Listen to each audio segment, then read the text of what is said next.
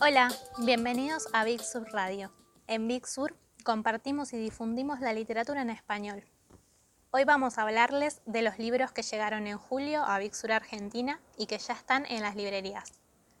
Este mes no vamos a hablar de todas las novedades juntas porque como es tradición por esta época del año, muchas de ellas son infantiles. De los libros para chicos vamos a hablar en un episodio especial.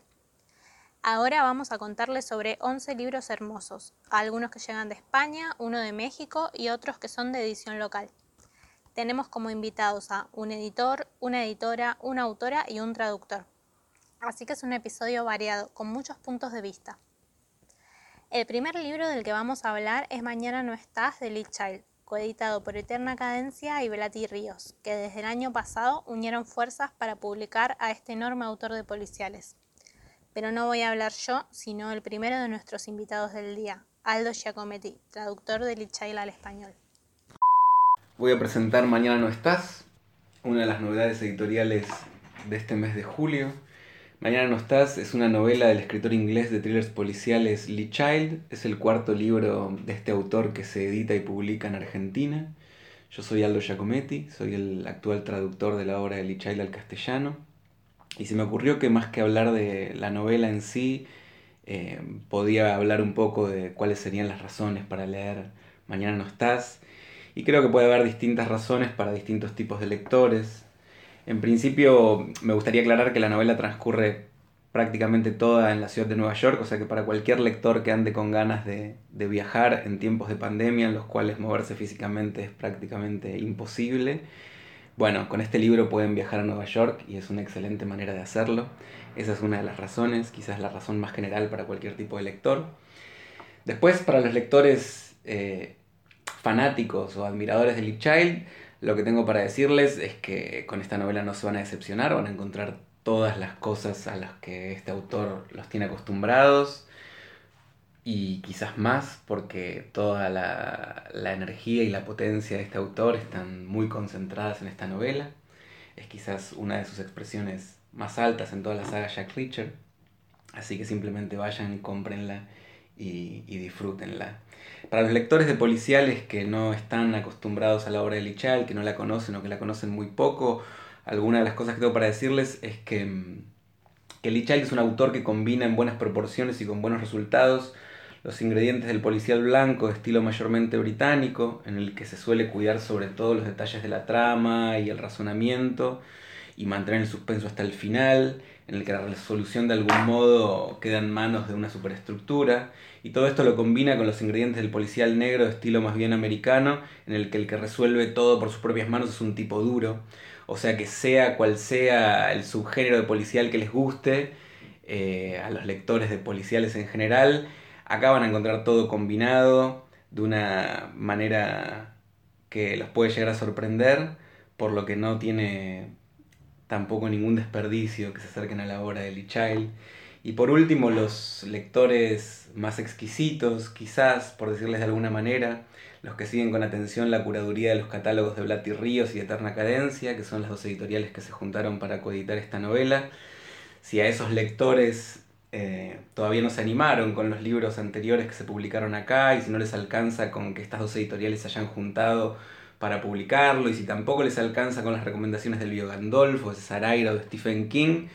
El caso es que Mañana no estás es un libro quizás especial o particular para los que todavía están un poco escépticos de este fenómeno, porque Lee Child desde su perspectiva de escritor de ficciones más o menos populares en esta novela van a poder descubrir que, no descuida ninguno de los puntos que ustedes, lectores exquisitos, suelen apreciar, como pueden ser el formalismo, la estructura, el ritmo, el fraseo, el uso del lenguaje, la combinación de alta cultura con cultura popular, la innovación literaria, sin descuidar tampoco la tradición literaria, las intertextualidades.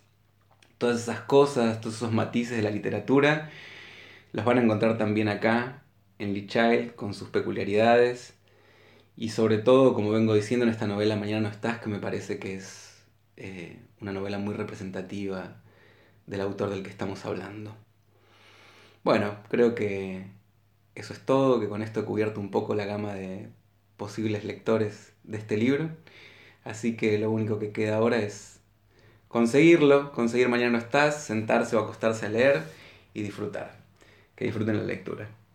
Ese fue el traductor Aldo Giacometti, y con todos los motivos que nos dio para leer Mañana no estás, creo que deben estar queriendo dejar de escuchar el podcast para ir corriendo a buscarlo. Pero esperen, porque quedan muchos libros por delante. Tenemos más novedades de editoriales argentinas y dos de ellos son de una editorial nueva que vamos a presentarles hoy.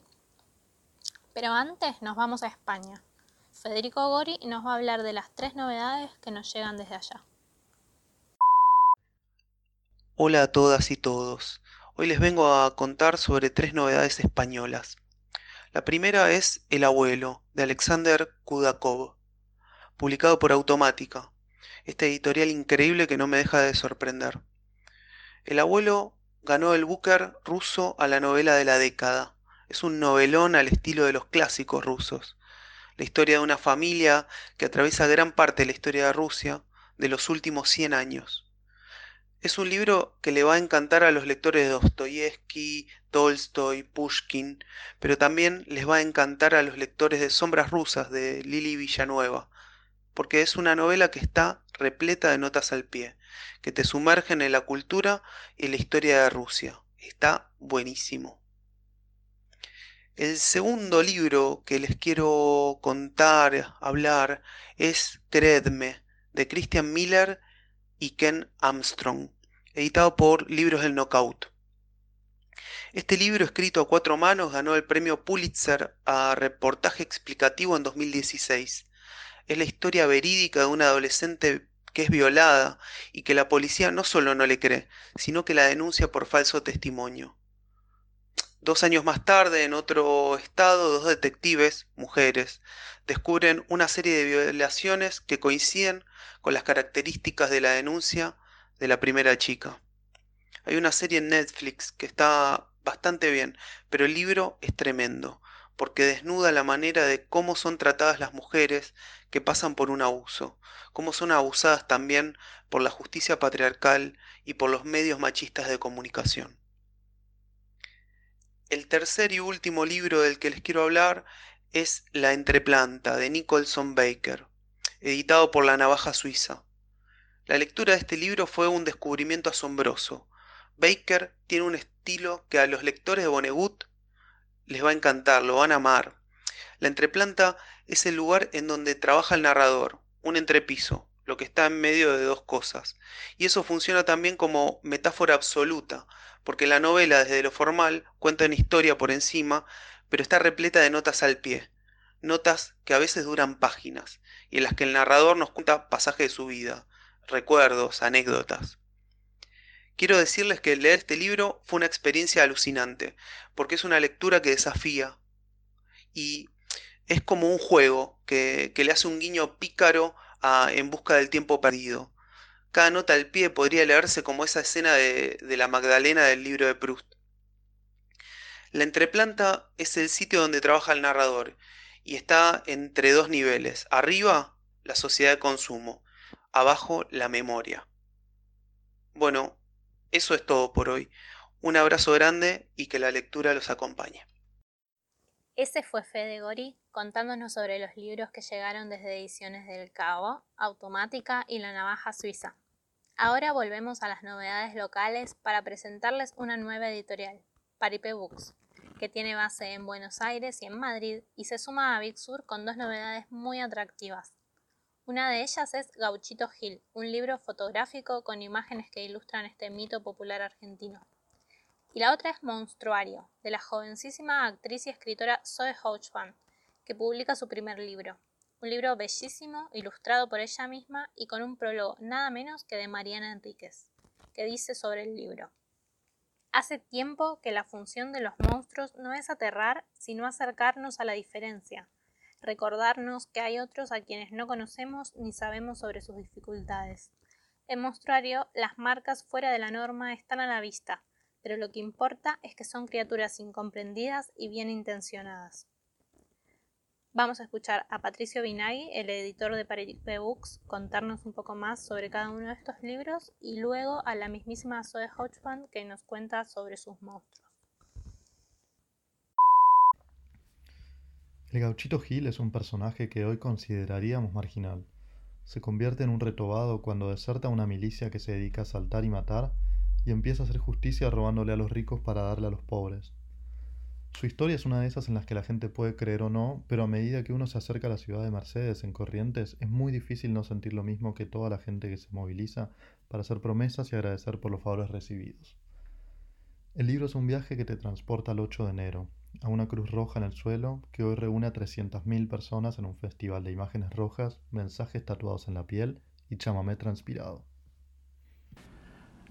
Como editor te podría escribir monstruario como un muestrario de monstruos, seres imaginarios donde todo es posible. La verdad que la propuesta de Zoe, además de acompañar cada relato con, un, con una ilustración, ¿no? hecha por ella misma, eh, me pareció algo muy original y creo que a sus 21 años tiene un largo camino por recorrer y va a dar mucho que hablar. Monstruario sugiere un mundo diferente, un mundo posible en el que tengamos empatía por todos. Desde chiquitos nos enseñaron que los monstruos son nuestros enemigos, que hay que mirarlos con desprecio y siempre los nombramos con una connotación negativa.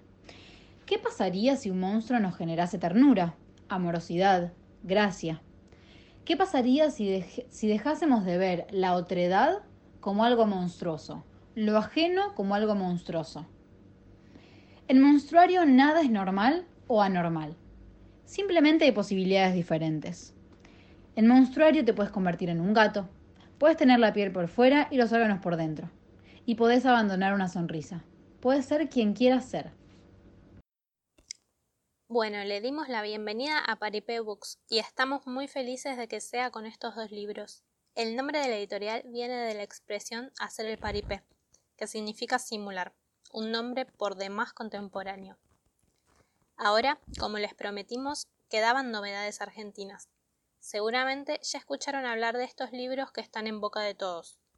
Transradio de Maru Leonard, editado por Compañía Naviera, La lógica del daño de Luz Vítolo de Odelia Editora, que también se sumó a Vixur hace poco, y Las horas derramadas de Pablo Di Marco, por Editorial Dualidad.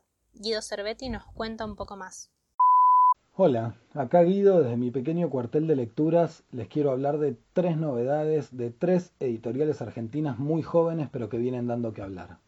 El primer libro que, les voy a recomendar es Transradio, la primera novela de Maru Leonhard que editó Compañía Naviera.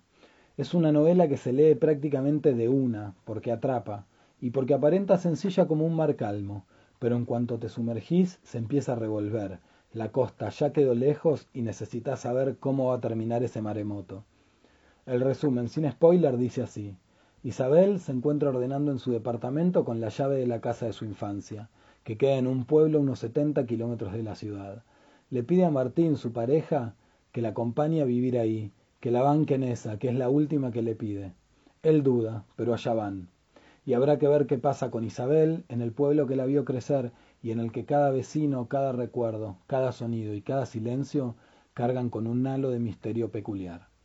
Como dato de color, la novela guarda unos paisajes hermosos. El segundo libro es un volumen de cuentos, editado por Odelia, y se llama La lógica del daño, escrito por Luz Vítolo. Son ocho cuentos que no dejan respiro. A mí me pareció que, me pareció no, perdón, me pasó que después de cada cuento no pude seguir leyendo rápidamente el que le sigue, porque aunque son cortos te sacuden, te dejan perplejo como en un mar de sensaciones raras.